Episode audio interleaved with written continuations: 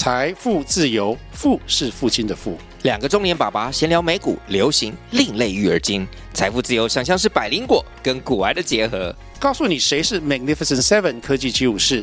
你该买瘦瘦比双巨头吗？从马斯克到泰勒斯，从华尔街到好莱坞，我们都追得上。新的一年听新的 Podcast，让我们一起财富自由。富是父亲的富哦。亲爱的各位听众，晚安！欢迎来到 Always 最佳提问，我是提问代表 Emma。各位晚安，我是生涯摆渡的 Max。每周 Always 最佳提问，我们将与你一起共同探讨各种有趣或麻烦的挚爱人生议题。这个 Podcast 将分享我跟 Max 观察世界的视角。如果你愿意，我们也始终期待听到你的声音与想法。Hello，各位大家，各位听众，大家晚安。在第一季的十二集节目当中，Emma 一直是我们节目中的最佳提问人。嗨，是我。他负责发问，而我负责主要的想法的回答跟分享，这样子。当初这样设定有其目的跟原因啦。但新的一季，我们想要试着把彼此的角色做一个互换，让 Emma 成为我们分享的主角，从更年轻、更青春且不受拘束的高阶商务白领的女性视角，她来分享自己观察这个世界的获得，这样子。Hello，我是 Emma。最佳提问人 Emma，今天角色好像不太一样，突然觉得压力有点大。那我们开始今天分享前，Emma 可不可以先跟大家简单的介绍一下你自己？呃，Hello，大家好，我是 Emma。就是过去大家听了十二集，我的声音应该也加减有一点点认识了啦，哈，就是很会问问题的那个 Emma，嗯、自己讲。那呃，其实我现在是在一间就是呃科技公司，小小的科技公司啦，我们公司大概十二个人。那呃。好像已经不太能算是新创了，因为我们二零一六年就成立，然后一直到现在。Okay. 那这间公司其实是我们呃，我跟几个前同事离开了前东家之后成立的一间公司。那目前是担任营运长的角色。那营运长只要 C 开头，听起来好像就很响亮嘛。是啊，是啊，确实很响亮。但其实因为其他人全部都是 coding 啊，就是都 developer，所以。其实负责的就是除了 coding 之外的业务、法务、财务、总务，你想到务结尾的，就是我的工作，就是他公司的大主管，专业打杂工。对，对。那这家公司它主要是做什么的服务？呃，我们现在呃主要是 B to B。那其实过去啊，在二零一六年到现在，我们其实转型了几次啦。一开始我们出来是想要做一个类似 Slack 的一个平台，那中间当然。呃，就是发现研发产品没那么容易啦，嗯、特别是其实市面上产品还蛮多的，所以我们后来就转成是做呃资讯开发、客制化的资讯开发。那呃又默默的跌就跌跌撞撞，然后发现其实呃市面上有一些关于现场管理的，是属于工地端营造建筑业的，就是工地管理这一块，其实目呃是个蓝海。所以，我们呃，佩米科技目前就是着重在去做现场端的管理，那也跟 ESG 有点关系。OK，对。那所以我们把你的角色 tag 现在可以上，就是嗯，差点设立 Slack 的创业者。嗯、对，在 Teams 出来之前，就差一点嘛，差一点，差一点。台湾版的 Slack 听起来那么厉害，真的独角兽差一点就就长出长在台湾，就差一点从佩明科技长出来了。对，我们当初那名字有取呢，有取 River，现在应该 River Google 不到了。你说河吗？对，为什么叫 River？因为其实 Slack 你看它的那个沟通的样态啊，就是它其实是会有一点点像，就是沟通沟通沟通沟通，它是有点流下来那种感觉，所以我们全名叫 River。啊、那种不叫 Flow 或是？好问题，已经不可考了，但是就是嗯。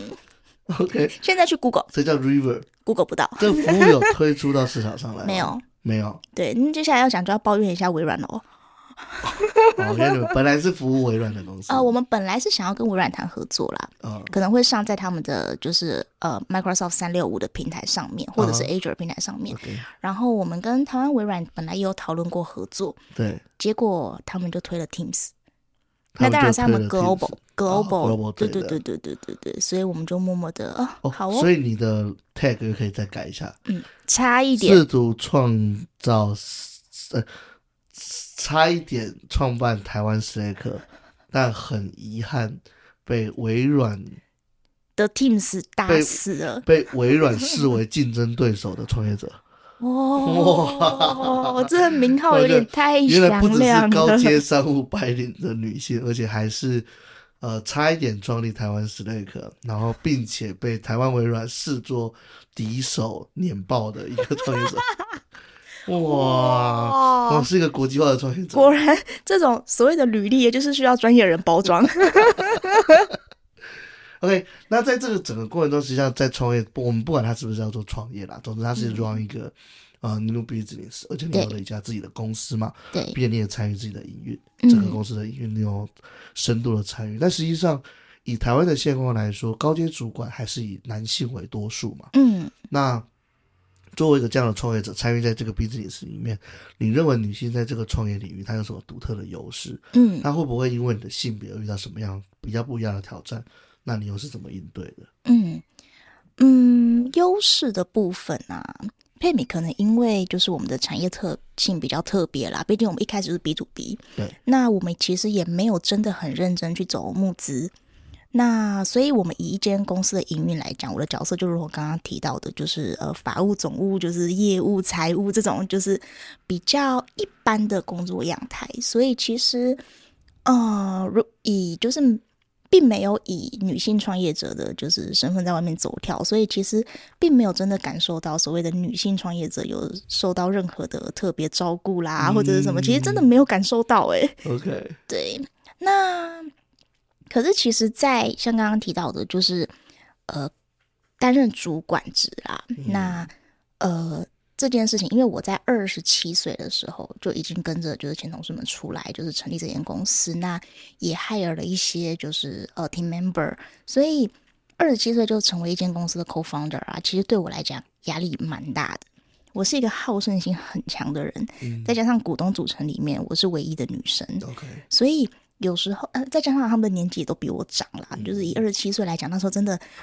呃，某些部分会觉得我好像并没有真的什么都懂。嗯，那呃那时候出来的时候，业务其实也没当几年呢，才当两年业务，然后出来你要说怎么去 drive 客户，然后怎么讲给客户听，其实自己都还有一点点没有真的很拿捏到诀窍的感觉。可是你今天在这个位置上面，然后你就必须要去说服股东、说服 team member，我们应该要这样子，就是、哦、对，其实啊。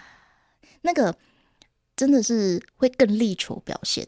OK，对。那在这样子的，我们就说它是压力好了。嗯，因为听起来年那种年龄的差距会带给你蛮大的压力，因为在比较年轻的时候你就上到这个位置，坐在这嘛。对。那在这个过程当中，现在又过了一段时间，这个公司营运又过了大概六七年。嗯。那你现在回头看看当初那个年轻的自己，嗯，你觉得那个时候的这些跟你。Co-founder 的这一群，嗯，年纪比你大的这些 founder 们，大家为什么会邀请你来承担担任 Co-founder 的角色？他们看中你什么特质，或是说你有什么事情是你来做特别适合，他们没有办法好好处理的？嗯，其实有公司 C 呃 CEO，他当初其实有一个嗯、呃、有一个假设，嗯，是假设，对，他其实觉得啊，如果一间公司，然后门面。是女神，女性创业家，感觉好像会挺有利的。就大家可能都会认为女性创业家在就是台湾，特别是在科技产业市场比较少。所以呢，他那时候也想要借借重这件事情，就是借重美貌的部分，呃，年轻女生的这部分。Oh, 但呃，他没有想到的是，我们没有要走募资这一块，所以基本上我就还是一个业务。这这件事情没有什么对佩米的，就是从二零一六年到现在，其实没有。太有帮助，他可能也就是失策。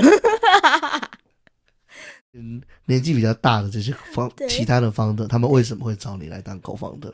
嗯，主要是因为其实我的客户信任度蛮高的。嗯，对，所以其实呃，在以一个新产品要推的时候啊，嗯，现在回过头来看这件事情啦。我自己会觉得，他们除了刚刚讲的错误的假设，就是 年轻创业家之外，另外一件事情是，毕竟我们当初出来是要做产品的，所以要一个产品，那可能要有一个当初知道这个产品的发想缘起是什么，然后再加上知道客户怎么跟客户客户沟通，所以加在一起，它好像就变成了我蛮大的一个优势。所以其实那个时候，呃，developer 他需要一个，就是他们啊，他们需要一个就是讲故事的人。对，那我就被抓出来变成一个 storyteller 的角色，这样。对啊，听起来你在这个部分沟通的能力是你很特特特长的地方，不管是跟客户的沟通，还是是跟公司内部的沟通。你有觉得自己在这个地方做的特别好吗？我蛮会提问的。如果你回头看看当初的自己的话，嗯，那个二十七、二十八岁的 Emma，你有觉得她那个时候在这个地方就有很特别的优势或者说长处吗？其实老实讲，当下不觉得，现在回头想想会觉得，哇，这的确是我一个蛮大的特色。哦，就是天赋都是这样。听起来好凡尔赛哦，但真的，我觉得我可能比较会换位思考。嗯，这可能是我觉得女生的特质吧。就是我沟通的时候，比方说，我今天去卖一个产品，配米的产品，不管是当初失败的那一个，还是就是现在的，我不会以一个就是一直比较 push forward 的方式去 selling。我原叫做 push forward？就是我不会一直去讲我产品有多好。那反而是我会以一种比较聊天的方式，就是哎，你最近有碰到这种问题？好像很算命哦，就是你是不是最近有碰到什么问题？我在别的客户那边有看到一个什么样子问题，你有没有这样子问题？没有，那我们再来试看看你有没有别的问题。那我是属于那种比较把问题带出来之后，然后我可能去沟通我产品的优势的时候，我根本有时候最大的优势我不会讲。但我会去找到他可能 fit 你某个痛点的那个特色。OK，对，所以我这是我应该跟就是一般呃业务比较不一样的点。对，所以你说这个算沟通，嗯，这算特色啦。我不觉得这是敏感吗？听起来有一点，对的需求这些事情可以很明快的抓到他们的需求，对，而且可以帮他们会整好他们的需要。嗯，而且我没有一套话术，我是个没有话术的业务，没有话术的业务。对，哎，在业务圈这是厉害还是不厉害？我现在以这个年纪啦，我会觉得这件事情不容易.因为你要去记一套东西比较容易。OK，那你要叫什么？化化有招为无招吗？或者是这无招胜有招？哦，无招胜有招。对，这个这个我会觉得是比较不容易的。我会希望我能够。把这样子的呃做法吗，让更多人就是知道，但是我没有办法 说出来我怎么做的，这是目前比较大的困扰。然后要带新的人，好像也比较没办法教的事情。嗯，听起来天赋满满，就是在做的时候没有发现自己有这个天赋，对，然后回头去看发现自己有这个天赋，结果发现天赋没有办法教。对，因为他是天生，有点，它是 in nature 的，你没有办法教。那这样子以以你目前来说，你是一位营运长的角色，那你也是公司最主要的业务。嗯，那你在带团队的时候，你要怎么去要求你下面的 team member 他们做到跟你一样，或者是做的比你更好？我不会，你不会，我不会，为什么不会？嗯，哪有老板不要求员工的？他在他们在他们做的事情上面，比方 coding 这种事情，我会要求就是至少不要有 bug 啊，或者什么，这个我会要求。可是，比方说带行政的人员，然后带助理开始，然后带到编专案经理，我基本上我跟他们的沟通方式啊，我不会说就是呃，面对这件事情你应该要怎么做，或者是呃，我觉得你哪边做不好，你要再改善，不会。但我的方式，我是一个比较偏。给意见型的，给建议型的主管，就是我我呃，我会跟他们讲说，就是面对这件事情的时候啊，如果是我，我会怎么做？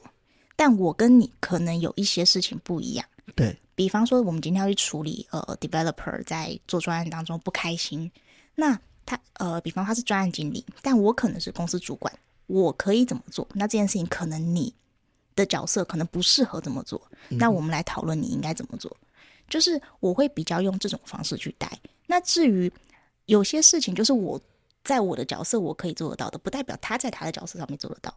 所以我并不会去强求他一定要能够把每一件事情都处理好。而且我很喜欢带白纸。嗯哼，不一定要是原本的专业，不一定。Why？有什么跟有专业的人跟白纸有什么差别？我们这样讲会不会太发散啊？就是我总觉得我讲的好散哦。等一下，继续啊。呃，我很喜欢带白纸，就我其实不是一个会期望这个人进到公司，他就会跟我一辈子。嗯，所以呃，我觉得我把自己的角色比较呃定位在我是一个 maybe 训练所。嗯哼。所以，我也许把这个人带好了，他出去，他可以直接变成独当一面的角色。但我蛮 enjoy 成，就是在这前面的，就是这个状态。好，那以你目前有你的软体公司嘛？嗯，你这样来说，那工程师应该还是以男性为多数嘛？嗯，那你在管理这些过程中，你觉得女性的这种主管有什么样的优劣势？那我们在职场上运用这种女性优势的特质的时候，嗯，又应该怎么去拿捏那个分寸，让无论是异性啊，还是同性同事之间的互动，可以保持健康，而且是可以长久延续的。有什么地方是特别要注意的吗？嗯，当然啦，我最近才刚接受过那个那个劳动部嘛的法规、嗯、法规访视跟宣导。嗯，我们现在冰箱上面有贴一个那个。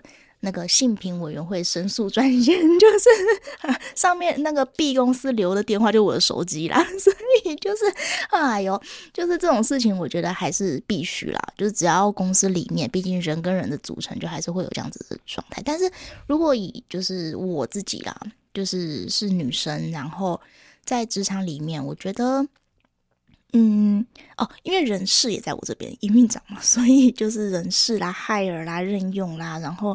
还有可能离职啦、加薪啦，这种事情都在我这边。嗯，那我觉得沟通，呃，近期的表现好不好？这种事情，我觉得女生可以表达的更完整。再就是呃，比方说去做一些呃同事之间的沟通啦，或者是说呃那种绩效表现的考绩，就是你是怎么评的？我觉得这种事情女生可能会更愿意花时间做这个。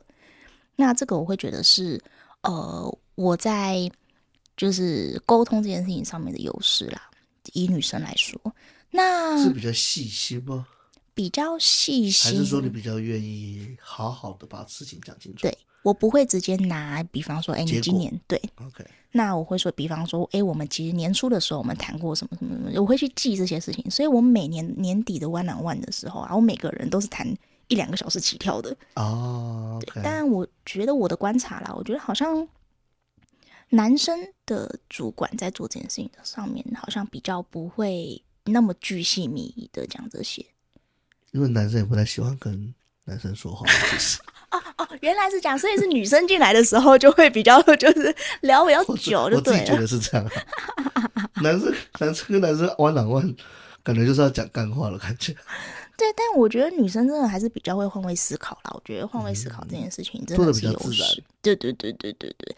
那至于跟同事互动哦，对啊，我觉得啊，呃，如同刚刚讲的，在任何职场，我觉得性别意识都还是要有的。嗯。不过啊，主管当久了，讲理讲久了，凶也凶久了，那个性别就淡了。你说，就是 五告派也 不会觉得就是。哦，这真的是女生，还是女生就是掐起来就是 翻旧账特别会没有，这真的好像，嗯，女性主管目前好像没有太太多的问题吗？我觉得啦，老实讲，我比较在工作上面啦，我比较严以律己，宽以待人一点。OK，就是我会觉得，嗯，我一定会做到。一个，这可能也是你讲的，就是比较 picky 嘛，就主管比较 picky。但是我的 picky，我是对自己，比方说我的表格格式一定要长什么样子。但是，呃，我会对别人比较不放心。你要交出去之前，你先给我看。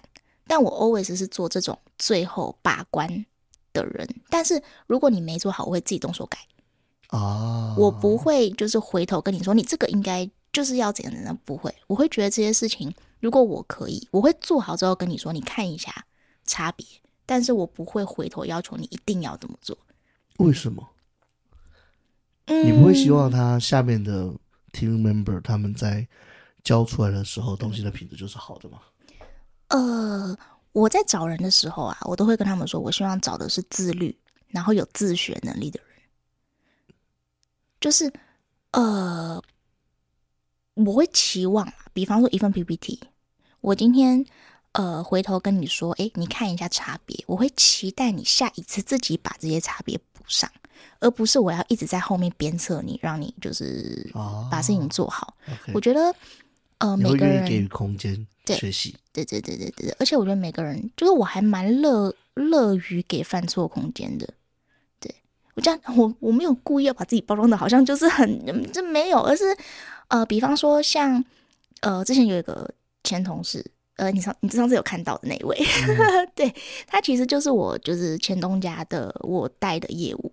那那个时候其实是被 complain 说你们家业务就是不不为什么没有好好的依照客户期待的那一种被捧着的感觉来沟通啦，或者是什么的。那在这种事情上面的时候，我会回头去跟就是业务讲说，如果是我，我会怎么处理？但我毕竟不是你，我的方式你用起来可能会很奇怪，嗯，特别是业务这种，你要去跟呃对方沟通，如果这些话不是你的话，就像刚刚讲的，如果话术是用背的，你怎么样都会演得很憋，嗯，所以在这种事情上面，我会跟对方讲说，就是我的。角色是什么？然后我的特色是什么？我会用这种方式沟通，你考虑看看。我不会一定要他用我的方式做，但是他做不好，我陪他去道歉。这个是比较是个很好的主管来看起来。虽然说你不是说故意要塑造这个形象，但从我角度来看，是一个很好的主管。嗯，我觉得我比较能够体会。就每个人毕竟不一样，嗯，我的方式未必适合每一个人。配没有真人吗？最近 最近没有，营长 我们座位刚满，就是对。但我觉得这个是，我觉得跟性别可能没有关系啦，而是如果在职场上面，每个人都可以稍微柔软一点点，而不是我今天当到你的主管，我就是要你做这些东西，然后一定要用我的方式，我的方方式是百分之百对。我觉得这太。太强人所难了。OK，对，OK，那接下来进入到 Max 提问的部分哦。我们还是用原本的架构嘛。那在我心中，Emma 是一个有追求且懂生活的职场女性，而且他无论是内在还是外表，都很难让人多看两眼的优秀存在。所以，想要请问 Emma，在你的工作日常当中，有哪些个人特质或是专长是常被拿出来运用的？能不能跟我分享有哪些？那同时，又在什么样的情境下用起来更是得心应手？好难哦！哎、欸，例如可以看一下，我帮你举例。有啦，Max 举例，比方说什么撒娇会，撒娇会，可是以我觉得已经过了，就是撒娇可以 拿出来很，就是 anytime 都可以使用的年纪了。就是现在，假设我前面是个采购，我可以要求 demo 吗？就是哎、欸，要杀价是，是？就就可能本来就是呃，喂，呃，董先生吗？董先生，哦哦，我们要讨论就是某个案子的就是价格哦。好，所以接下来电话议价吗？我们是电话议价还是要到现场？嗯、电话议价就好，是不是？哦，Max 哥，就是这个价格哦，真的没有空间了，就是 大概会有这个差别啦。就是那个角色会突然从董先生就变 Max 哥这样。OK，那。这些特质你会拿出来用吗？在你的商就是日常的工作，就以刚刚来说啦，议价的时候一定是会一定用议价，没有不用的，什么招都会拿出来用。那有没有其他的？有没有其他的？那其他的，我觉得工作上，呃，我觉得我从第一题嘛到现在，我都一直觉得换位思考是一个很重要，而且我觉得。影响我蛮多的一个特质，那我还蛮会做这件事情的。嗯、那这件事情对外可能就是呃，可能对客户嘛，那他为什么今天会对你的产品有兴趣，或者是他为什么要相信你？那这个是呃，不是很正向，而、呃、不是站在自己的角度，就是我觉得你应该是因为这个就是需要我，不是，而是你真的把自己放在他的立场，那他可能今年有他要达成的 KPI。他有来自老板的压力，然后他有一些什么样子的呃需求，那你站在他的角度，你就会发现，有时候你要跟他讲的点，可能不是他 care 的点。那这个是对外，那对内，呃，我这样又要好好又又是一个要包装自己嘛？就是我，我们公司没有在缺人，我现在没有在真人。但你就这么优秀，你就直接说吧。就是，嗯、呃，我其实会站在呃同仁的角度，他缺什么？比方说，我们之前有两，大家都，呃，这个是这个是大家都缺的东西，这个会努力赚。但是像我们之前有两个，呃，我们公公司当初同时有两个 designer。Uh, 那两个 designer 都是女生，uh, 然后年纪也都差不多。可是当初，呃，有一个其中一个女生要离职，那她其实跟我们也是从二零一六年一路跟到大概一九二零年才离开的。那其实他当初要离职的时候啊，呃，他很挣扎，因为这是他第一份工作，他其实很喜欢我们，可是呢，他也觉得如果没有出去看看，好像又。有点对不起自己，所以他真的是很挣扎。然后甚至他呃要跟我提离职，那他妈妈还有打电话给我，然后跟我说：“哎妈，就是你不要听他的，他很喜欢你们，他没有要离职啦，你不要听他的。”这样。然后我那个时候我给出来的 promise 是：那个妈妈你不用担心。然后我也跟这个女生说：“你不用担心，你就出去试。如果你试了一圈，你发现你没有别的。”比就是佩米更喜欢的公司或更喜欢的机会，你就回来，我一定留这个位置给你。没有这个位置，我会升这个位置给你，你不用放，你就是你不用担心。那不过反过来，另外一个啊，那这个女生她其实是呃事业心比较重，她会觉得就是出去试试看。然后我其实觉得，当你有这个念头，你就去试。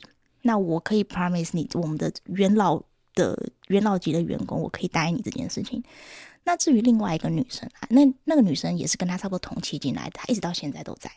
可是因为这个女生她已经就是结婚有小孩了，那对这个女生呢、啊，我也很坦白的跟她说，佩米就是一间比较小的公司，那可能我们的就是福利、薪资可能都会有天花板，然后可能都比不上外面的公司，但是我能给你的是自由度。嗯哼，你现在是个妈妈了，那。你接下来你的人生，你的取向也会，你想要自己把小孩带到台北来照顾。那接下来我可以给你的就是这样子的自由度。所以我在沟通这种事情上面的时候，我是认真会站在他们的就是人生嘛，去帮他们考量他们需要的东西，我给不给得起？对，这这边就让我觉得很有兴趣哦，就是说。嗯实际上，我实际上是我个人是比较相信人都是自私的，嗯，从小时候都是自私的，嗯。但是从 Emma 刚刚提到的整个内容，还有你所叙述的方式，可以看得出来，你是真心认、嗯、真心认为这件事情的重要，嗯。那从你的成长过程里面，是什么样的情况下，或是说在什么样的情境底下，让你真正的感受到说，就是把。把别人的说，把别人的鞋子放在自己的脚，把别人的脚放在自己的鞋。总之就是换位思考这件事情，它的重要性这么大，而且它可以从整体而言，它对你来说是最有利的。嗯，对外当然是就是成功经验就会复制嘛。一开始可能也是无意间发现的，就是当你沟通的时候，嗯、你有时候很去说服别人，不如你真的去站在别人的位置。对对对对对，你就不用花那么多力气去说服别人，这是对外。嗯那至于说在公司里面啊，我会觉得我希望一切都是比较透明的，就是每个人在每就是任何人的人生阶段啊，都是嗯，都只是过渡。对，那把这件事情认清了啊，那我嗯，你在我的人生当中可以给我二手，然后我在你的人生里面可以给你什么？那以公司的立场啊，那 maybe 在公司我们可能都只是。呃，三年的交集，那这三年交集里面，我们可以互相获得什么？那如果今天有一方已经没有办法再多给一些什么的时候，OK，那我们就是希望，呃，未来我们也许还有交汇的一天。那在这个时候，我觉得大家转身背影都要漂亮。嗯，然后我是一直以这种就是方向在态度，对态度去做这些事情。OK，所以我觉得很多人都没办法体会为什么我要去 promise 一个要离开的员工说，你就出去试一试，然后不行就回来。嗯，一方面我是认真的，蛮感谢他，就是在一开始第一个 第一个员工进来，那我觉得这个缘分也许在未来它还会有别的就是发展的可能。那在这个时候，因为我真的没有办法再 over promise 你一些什么。那外面世界会不会更好？说不定真的会啊。他现在也发展的很好，他现在在一间呃做游戏的公司当就是前端设计师，我觉得蛮好的。而且现在也是一个小主管了。然后我觉得看他这样，我很开心。对，那未来会不会还有合作的可能？非常有可能。但如果我当下我是以一种强留的方式，也许未来那个可能就不存在了。嗯，另外，你是一个 emotional 的人吗？越来越不 emotional。因为从你刚刚在讲的整个过程，实际上虽然说你的语调一直都很理智，嗯，但实际上你刚刚讲了很多都是跟感知有关的，嗯，感知别人的感知，或者从别人的角度去。感知他们在他们的世界所需要的东西，所以你会认为你是一个 emotional 的人吗？还蛮 emotional 的。那可是在这个过程中，从二十七八岁到现在，哦、呃，你觉得 emotional 的部分是越来越多呢，越来越少呢，还是说它跟什么东西共生了呢？它仍然存在，它变成不一样的样子了呢？你会怎么去叙述这件事情？呃，我觉得二十七八岁的时候，emotional 单纯就是 emotional。比方说，我会因为抢了别人的标案过来，然后我当众大哭，就觉得哇，我真棒，就是对那种，那也还是 emotional 啊。但是以现在啊，我期望我自己成为的人是，对别人，就是我我我够柔软，或者是我更柔软，可以去体会别人的就是感觉。嗯、但是呃，相对的，我希望我自己更通透，我可以看穿这些就是情绪，然后我能够做出比较正确的决定。这个是。就是这几年慢慢调整，也希望接下来是继续往这个方向发展，是慢慢越来越理性。对，就是在这个 emotional 的外衣之内，其实有了更多的理性。应该说对外是理性的，哎，怎么说？嗯，表现出来是，是哦，对对对对对对，但其实我觉得那是更柔软。哦，是更柔软的手腕。对，那个体会吗？体悟程度是更柔软的。OK，嗯，就是听起来你在这个人生当中，从一个年轻就担任高位主管的这个角色，然后一直走到今天，其实你也慢慢的从一个孩子气或者带着更 emotional 一个角色，嗯、慢慢的变得更通透、更理性，甚至你有余裕可以为别人着想。嗯，其实真的每个人都有自己的故事，也都是走着自己一条自己喜欢的路，慢慢的走到今天。嗯，那未来时间很长，也很高兴自己能在半途跟像你这样的优秀的伙伴偶遇，并且把握住了短暂同行，共同创造新的可能性的机会。嗯，那之前跟 Emma 聊天的时候，我们聊到一个我们都从中获益良多的心理状态，也就是如果没有不行，那我们就先试试的这一点。嗯，那这个 Podcast 源自于此，相信未来也会有更多的可能也将持续发生。今天呢，我们用这一集节目来让大家对最佳提问的 Emma 有更具体且立体的了解。如果有任何的问题想要请教 Emma，欢迎在我们的文章或在影片下留言，或直接与我们联系。我们很愿意邀请你来担任这个最佳提问的这个角色。其实真的很少这样被提问，我觉得当提问人真的压力小很多哎。那这感觉真的很新鲜啦。那至于之后还有没有这样子的尝试？就看各位有没有什么 feedback 喽，就情绪勒索起来这样。所以 Always 最佳提问，我们下周见。我们下周见。感谢您的收听，亲爱的听众，以上内容就是本期 Always 最佳提问的所有内容。今天的内容有让您联想到什么吗？不论是职场新手或是经验丰富的专业人士，我们相信每个人都可以从这个节目中获得一些什么。在节目结束后，我们可以继续思考今天的讨论，并在自己的职涯与生活中找到应用方法。人生是场不断推进的无限赛局，我们相信每个人都能持续成为更好的自己。最后，感谢您的支持和收听，也请订阅我们的 Podcast，并追踪我们的 Facebook 或 Instagram。有任何问题，欢迎寄信或直接在节目下留言。也许下一集我们就能聊聊您所关注的议题或是疑惑。感谢您的收听，下期节目再会。随时欢迎你来成为我们的最佳提问人，拜拜。